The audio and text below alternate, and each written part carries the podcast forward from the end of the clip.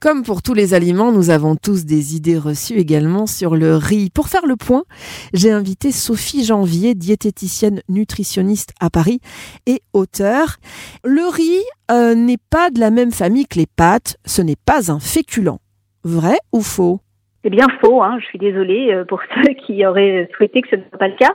Mais euh, alors, c'est certes euh, pas la même céréale que les pâtes, enfin si on parle des pâtes au blé, hein, puisqu'il existe aussi des pâtes au riz. Mais comme toutes les céréales, eh bien c'est effectivement un féculent, parce que ce qui caractérise un féculent, c'est de contenir de l'amidon, et le riz contient de l'amidon. Le riz blanc n'a aucune valeur nutritive. Là encore, c'est vrai ou c'est faux? Bah, C'est plutôt faux parce que le riz blanc contient des glucides complexes en l'occurrence, et ce qui est une énergie euh, intéressante. Hein, c'est un carburant euh, dont on a besoin, donc c'est une énergie qui se libère progressivement dans le corps. Par contre, ce qu'on peut dire, c'est que le riz blanc c'est décortiqué, débarrassé de son enveloppe de son. Et donc, c'est effectivement moins riche nutritionnellement en fibres, en minéraux, en vitamines qu'un riz complet, par exemple. Le riz, ça constipe.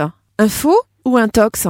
Le riz en soi ne, ne constipe pas, c'est juste qu'il ne contient pas beaucoup de fibres. Donc effectivement, il ne va pas favoriser le transit. On parle bien du riz blanc dans ce cas-là. Mais à l'inverse, si vous choisissez un riz sauvage, un riz complet, un riz rouge, là au contraire, ce sera un riz riche en fibres. Et donc ça va au contraire être plutôt favorable à un, transit euh, tout à fait euh, correct. Alors j'ai entendu dire qu'il y avait des traces d'arsenic dans le riz.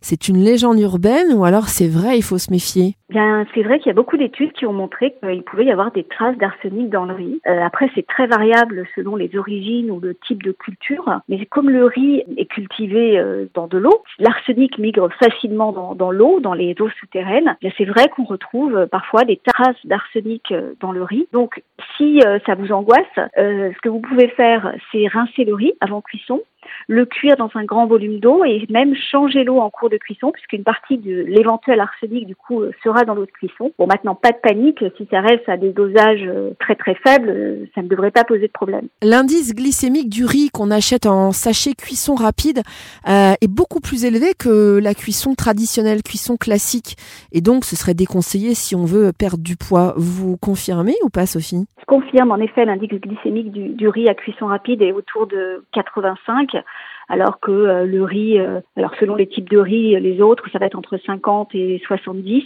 et là aussi selon le mode de cuisson. Mais donc effectivement, je vous déconseille le, riz cuisson rapide qui va être plus gélatinisé, donc qui va avoir un index glycémique plus élevé. L'association riz et légumineuses, c'est-à-dire avec des pois chiches, des haricots blancs ou des lentilles par exemple, euh, est vraiment intéressant d'un point de vue nutritionnel. Vous confirmez? Oui, c'est assez intéressant, en particulier si on est végétarien, parce qu'en fait, on sait que euh, les protéines animales sont celles qui ont euh, la meilleure euh, valeur nutritive parce qu'elles contiennent ce qu'on appelle les acides aminés indispensables, alors que dans les protéines végétales, donc dans le riz ou les légumineuses, eh on n'a pas tous ces acides aminés. Mais l'avantage, c'est que si on les combine, riz plus légumineuses, eh bien là, on retrouve l'ensemble de ces acides aminés indispensables. Le riz en dessert, je pense notamment au riz au lait, hein, on rajoute du lait, de la crème, du sucre, est très calorique. Là encore, c'est une idée reçu ou alors c'est totalement vrai? Alors d'abord, j'adore le riz au lait.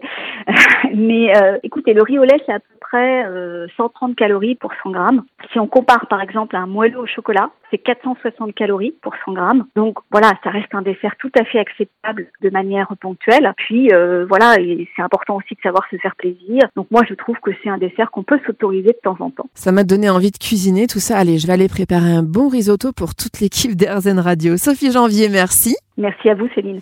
Diététicienne nutritionniste, je vous donne rendez-vous sur le site sophiejanviernutritionniste.com.